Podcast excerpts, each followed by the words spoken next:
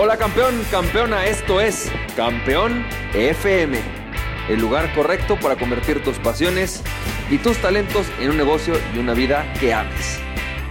Hola, ¿qué tal? ¿Cómo estás, champ? Bienvenido y bienvenida a este episodio de Campeón FM y me encanta tenerte aquí.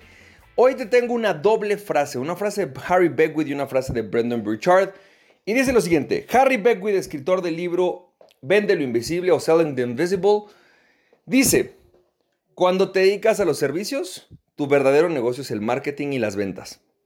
Brendan Burchard dice, cuando vendes servicios, tu misión es cambiar vidas. Tu negocio es el marketing. Y si te importa la misión, tiene que importarte el marketing. Regreso a la frase de Brendan Burchard. Cuando vendes servicios, tu misión es cambiar vidas. Tu negocio es el marketing. Si te importa la misión, tiene que importarte el marketing. Y marketing entendiendo marketing y ventas, la promoción de los servicios. Fíjate, esto está increíble. Es, bien interesante cómo dos personas que viven en épocas diferentes y que yo no sé si Brendan Burch haya, haya leído o no el libro de Selling the Invisible de Harry Beckwith. Sin embargo, ¿no? Todas las personas que yo encuentro que hablan acerca del negocio de el coaching, el negocio de capacitación, el negocio de la contabilidad, el negocio de la abogacía, llegamos a la misma conclusión. El verdadero negocio está en saber vender, promover, mercadear, llámale como quieras, a eso que te apasiona. Sin embargo, cuando platico de esto, y siempre que doy como cursos de marketing, conferencias, se acercan personas conmigo que me dicen cosas como las siguientes, ¿no? O lo he pasado muchas personas, no te puedo decir que solamente me haya pasado una vez.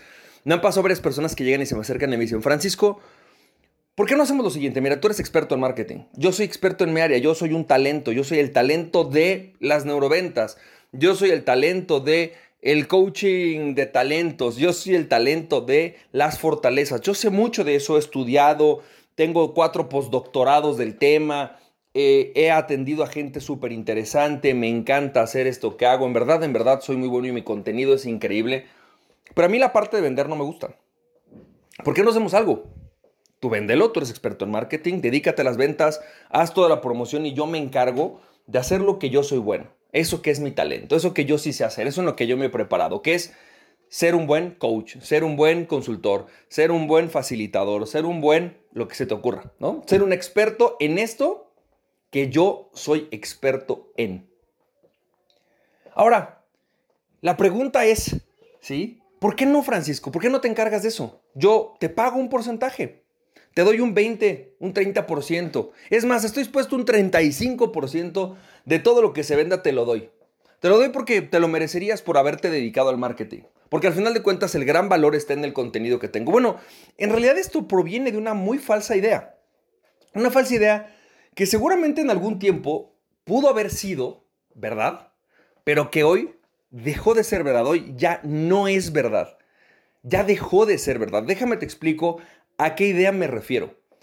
Corre, corre en la calle dos ideas que son mentira. La primera idea es la idea de tú dedícate al ser el talento.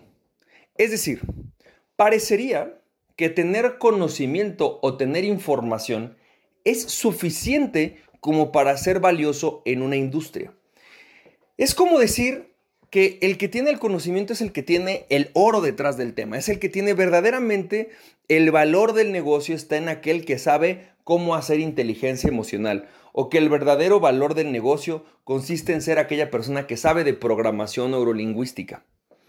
Y la realidad es que si bien es cierto que por supuesto tienes que ser un mejor coach, o un mejor programador lingüístico, o un mejor terapeuta, o un mejor psicólogo, o una mejor nutrióloga, o un mejor contador, o un mejor terapeuta, terapeuta holístico. O sea, definitivamente necesita ser uno bueno en eso. La realidad es que también cada vez más abundan y pululan personas que resuelven la misma necesidad que tú, aunque tú lo hagas diferente.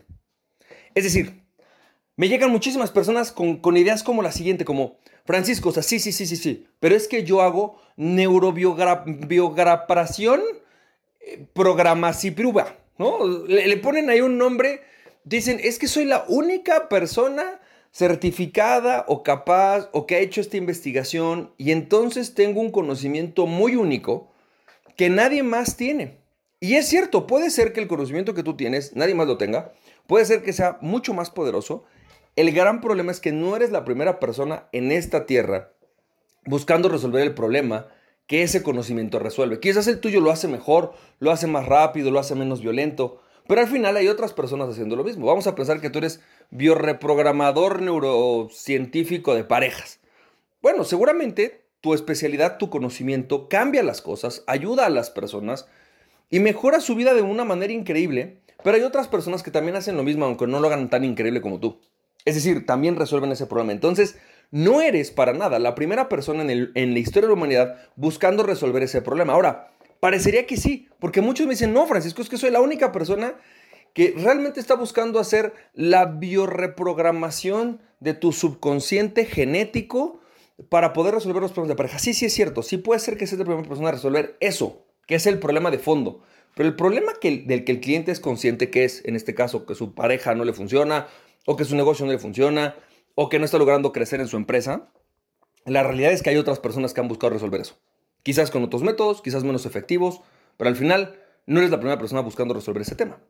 Entonces, ¿qué es lo que sucede? Que el contenido o el saber ya no es, no sé si hubo, o sea, seguramente hubo un tiempo en la humanidad, no, y podría estudiarlo y decirte más o menos en qué época, pero ya no es el tener el conocimiento, ya no es suficiente para decir que eres algo valioso. Porque hay otras personas que pueden hacer más o menos lo mismo que tú. Y te pongo ejemplos de personas que llegan conmigo y me dicen, Francisco, yo soy programador neurolingüístico con máster en programación neurolingüística y con submáster en hipnosis conversacional. Perfecto. Conozco otros 50 o 100 que hacen lo mismo. ¿Por qué te contrataría a ti? Porque yo soy único. O sea, sí, me queda claro, pero al final, si yo tuviera que elegir, voy a elegir el que sea el mejor y más barato. Es decir, si yo a uno le puedo pagar 50 pesos la hora, bueno, 2 dólares la hora y a otro le tengo que pagar 100 dólares la hora, y me dan el mismo resultado, yo le voy a pagar el de 2 dólares y voy a vender la hora en 400 dólares. Y me quedo con 398 dólares. Entonces, realmente hoy necesitamos entender que ese es un primer, un primer error, una primera creencia errónea que tenemos muchos y que yo tuve respecto a cómo funciona esto. Es decir, el hecho de que sepas programación neurolingüística o cualquier otra especialidad, que sepas eh, un tema holístico, que seas la primera persona en conjugar cinco sistemas holísticos de terapia, si bien es cierto que te hace increíble y puede ser un gran diferenciador, no es suficiente para decir que eso es lo valioso de tu negocio. Lo valioso de tu negocio es que eso puedas promoverlo, puedas venderlo y la gente lo compre. Entonces el negocio está en el marketing. La segunda idea que corre por ahí, que es bastante errónea, y que de alguna manera yo he fomentado también en algún momento de mi vida, y sin embargo hoy le doy una nueva vida a esa misma idea, y que es una idea, idea mal, mal entendida, es la idea de enfócate a tus fortalezas, no a tus debilidades. Al principio de este podcast, los primeros episodios de la primera temporada, Realmente estaba yo en Guatemala, me acuerdo que estaba en Guatemala cuando iba a dar unas conferencias y hablé mucho del tema y me acuerdo haber hecho un capítulo en el que hablaba acerca de cómo manejar tus debilidades y, explicaba, y realmente es que así se manejan las debilidades, si quieres puedes verlos, es uno de los primeros capítulos de Campeón FM. Pero la parte interesante es que muchas personas nos dicen enfócate en tus fortalezas, enfócate en aquello que eres bueno y no te enfoques en aquello que eres malo. Sin embargo, también hay una, una realidad, el crecimiento se da Fíjate esto, el crecimiento se da en gran parte cuando logras crecer también y manejar también aquello en lo cual no eres bueno y no eres nato y no es lo que se te da. La gente a lo mejor a veces piensa que yo nací siendo mercadólogo, ¿no? Que yo aprendí, así como que me desperté un día en la mañana y ya sabía marketing y entendía muy bien los funnels y sabía tecnología. Cuando en realidad es que la mayoría de las personas no saben que a mí me tomó un año entero lograr entender entre haber pagado coaching, estar trabajando, ponerme a estudiar, lograr entender siquiera cómo funcionaba el aspecto tecnológico de lo digital. O sea, qué era un autorrespondedor, cómo funcionaban las redes sociales, cuáles eran los email marketings. Eso en realidad no era mi área, de, mi área fuerte, era un área débil. Es más, sigue siendo para mí lo que yo llamo un área débil porque no es un área que naturalmente se me dé sin embargo, no la puedo como tirar a la basura. Es algo que es esencial y fundamental en mi negocio. Así que en vez de huir de eso que es esencial y fundamental, lo asumo como algo que al menos tengo que entender y saber hacer, por lo menos en el grado mínimo necesario para el desarrollo de mi negocio.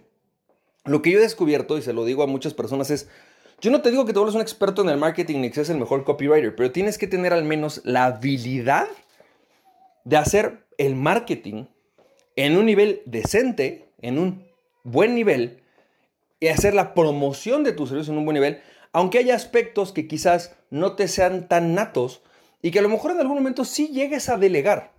Pero en algún momento me refiero cuando ya eso sea muy rentable y esté dejando dinero. Es decir, es factible que en algún momento pues tengas que decir, oye, fíjate que realmente a mí la parte de hacer campañas de Facebook, ni soy el mejor, ni sé tanto, sé hacerlo básico, sé hacerlo bien, me funciona, pero creo que podría sacar mucho más si tuviera una persona especialista en el tema. Y entonces esa parte de mi negocio la voy a delegar. La realidad es esta. Quiero que te imagines que vas a poner un restaurante. Y de repente dices, mira, a mí no me gustan los restaurantes, me gusta la comida, me gusta comer, me fascina comer, pero no me gustan los restaurantes. Entonces, ¿qué voy a hacer? Voy a delegar todo mi negocio.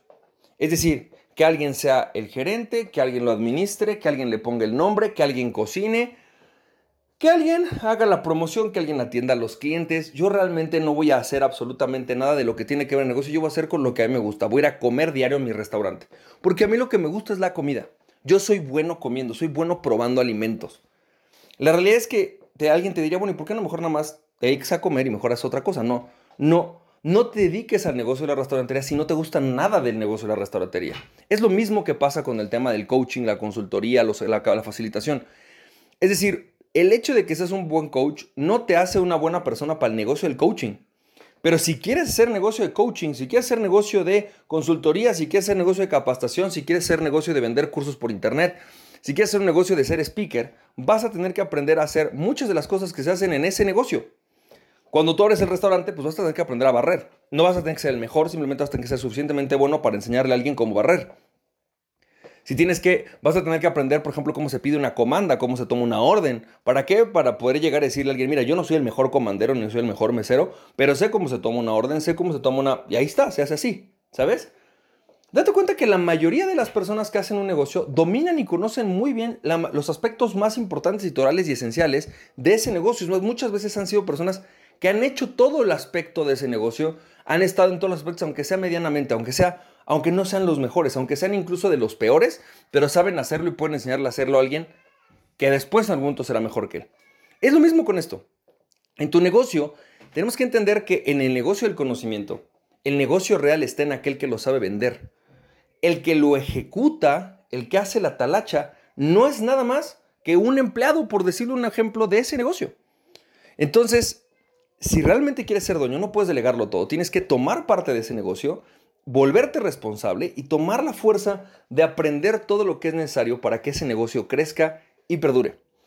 Espero que con esta idea y con estas eh, claves te haya ayudado con un, un tema y un cambio de mentalidad. Para muchos, por ejemplo, para mí durante un tiempo fue frustrante decir, híjole, es que no necesariamente esta es la parte que más me gusta de mi negocio. Por ejemplo, sentarme a hacer la parte tecnológica. Hoy se ha vuelto un placer hacer algunas cosas de la tecnología. Hay algunas que no disfruto, aún así las sigo haciendo. Eh, conozco bien cómo se hacen y sobre todo las puedo delegar justamente por eso, porque sé qué pedir y sé qué hacer. Así que espero que esto te haya servido. Te mando un fuerte abrazo y te voy a leer por último la frase de Brendan Burchard que dice, cuando vendes servicios, tu misión es cambiar vidas. Tu negocio es el marketing. Si te importa la misión, tiene que importarte el marketing. Decía Brendan Burchard. Y yo te diré de esta manera, porque si no te importa el marketing, jamás verás cumplida la misión si no te importa promover, si no te importa ser bueno, si no te importa crear la promoción de todo este conocimiento, información que tienes que puede cambiar vidas, es factible que eso se quede solamente en un cajón. Espero que esto te haya servido, te mando un fuerte abrazo y recuerda que aquella persona que se conoce a sí mismo es invencible. Conócete a ti mismo y nada ni nadie podrá detenerte. Emprende tu pasión. ¡Chomp! Si te sirvió este podcast, puedes compartirlo con dos personas a quien tú creas que realmente esto les puede servir.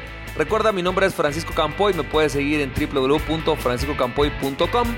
También me puedes ver en Instagram como fcampoy, en Facebook y en YouTube como Francisco Campoy. Nos estamos viendo, te mando un fuerte abrazo. Cuídate mucho. Bye bye.